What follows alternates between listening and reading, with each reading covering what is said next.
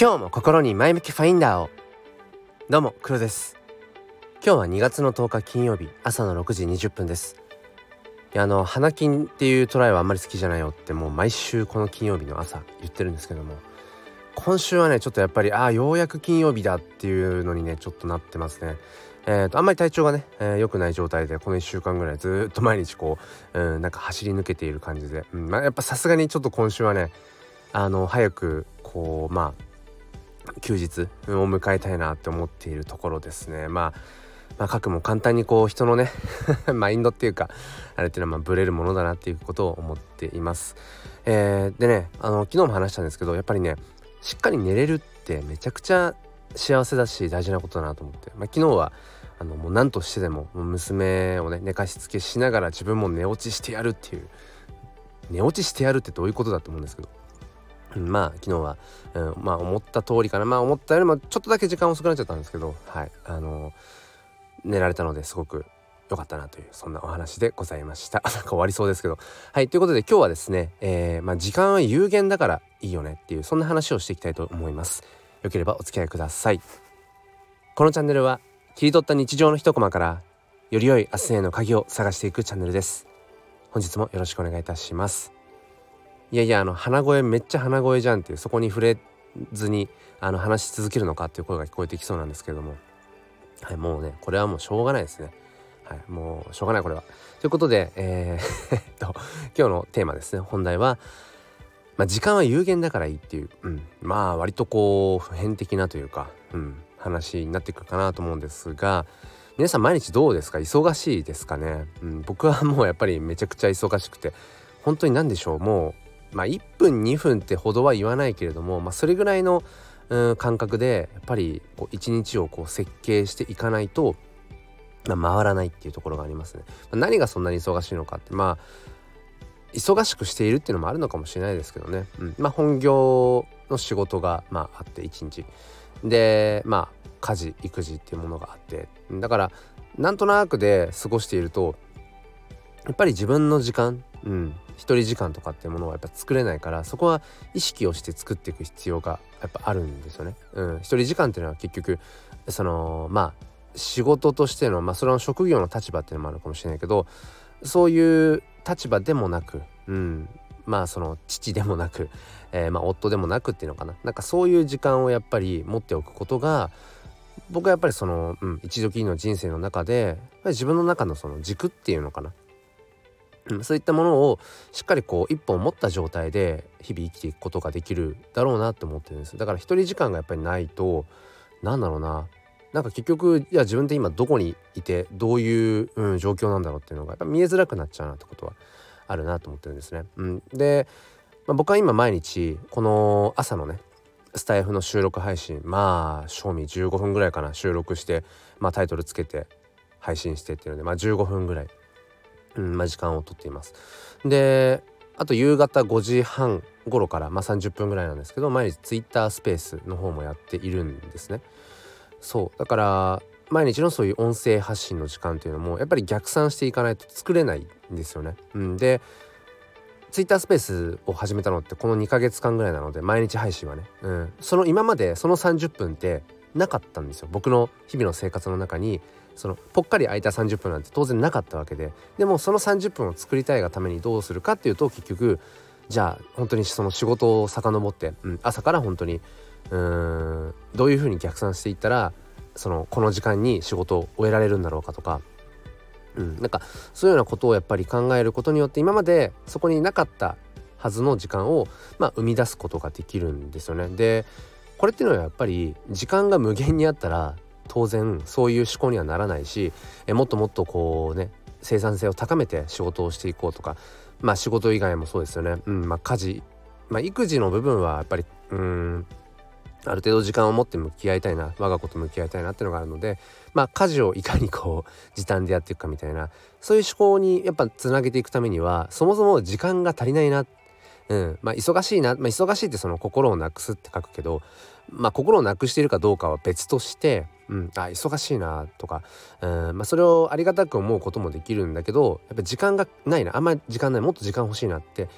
いう状況の方が僕はなんかそのやっぱりうん、生産性って上がると思うんですよね。だってうまく工夫して時間を作っていかないと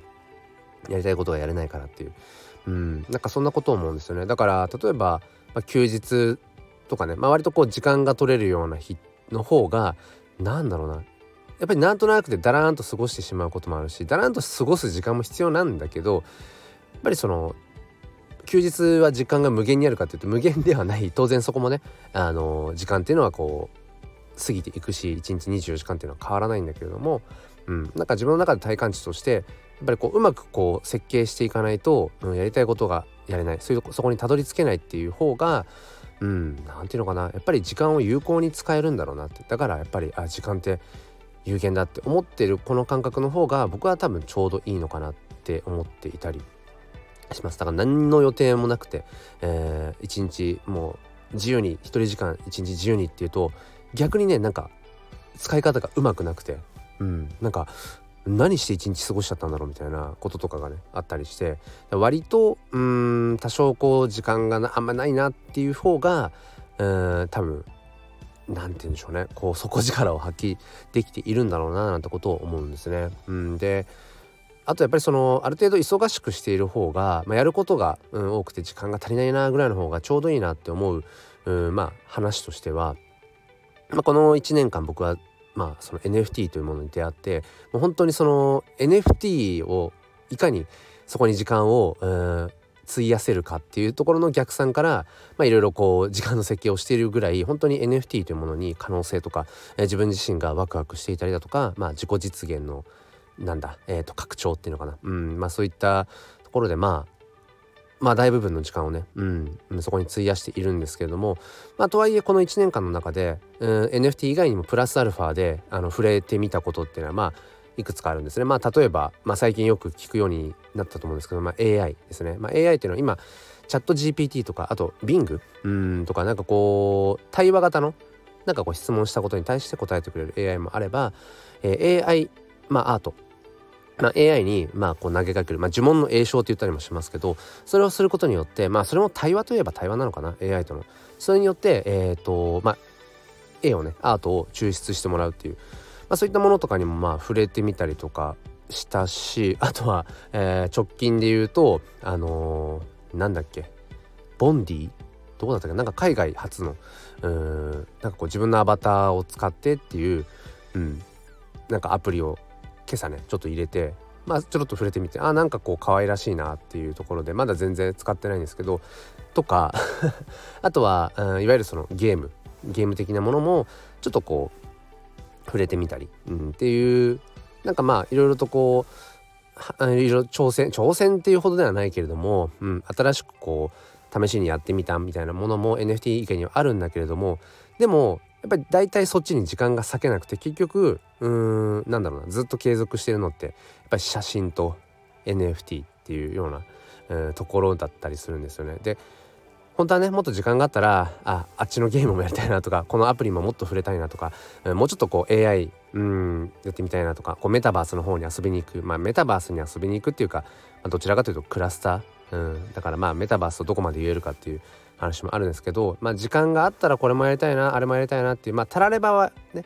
まあ、当然いくらでもあるんだけれどもうんでも僕はこれそれって時間があったとしても多分うんそこまで本当に自分にとって重要なものじゃないんじゃないかなっていうそういうある種物差しにもなってるんですよね。本当にやりたいことだったらそれのために時間ってやっぱ作ろうと思うのでで今まで振り返ってみても、あの、どうにかしてでも時間を作ってやってることってやっぱりね本当に自分が、うん、やっていて、うん、実りある自分にとって、うん、意味のあるものだっていうものなんですよね。で一方で時間があっても結局よしじゃあ週末になって時間が空いたからよしって言ってやってみようと思っても結局やらないことって多くありますよね。でそれって、まあ、そこまで大して自分にとってうんまあ意味のあるというか価値のあるものじゃないんだろうしだからそういった意味でもある程度忙しくしている方が、うん、その淘汰されるっていうのかな自然淘汰って僕は結構好きな、えー、概念で、うん、本当に必要なものだけが残っていくっていう、うん、まあ捉え方によっては結構ね、えーまあ、残酷な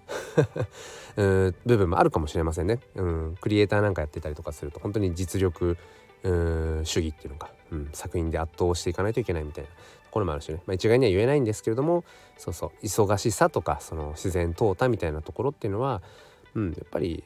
大事なんだろうななんてことを思うんですね。まあ、こういうふうに僕が話している今この時間をね、えー、聞いてくださっている方もその方の時間を僕は頂いてるっていう部分ではさまざまある中でこの今配信を聞いてくれているそれをね選択していることは本当にあのありがたいことだし、うん、本当にいつもね、えー、聞いてくださってありがとうございますと無理やりまとめてみました。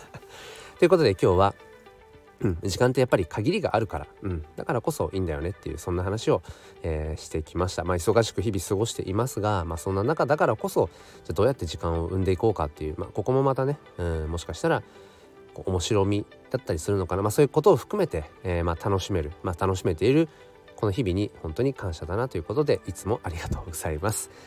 それでは皆さん、えー、もう一息で、うん、まあ休日あこれちょっと花金ですねの流れになっちゃうのではい。今日も良い一日を。ではまた。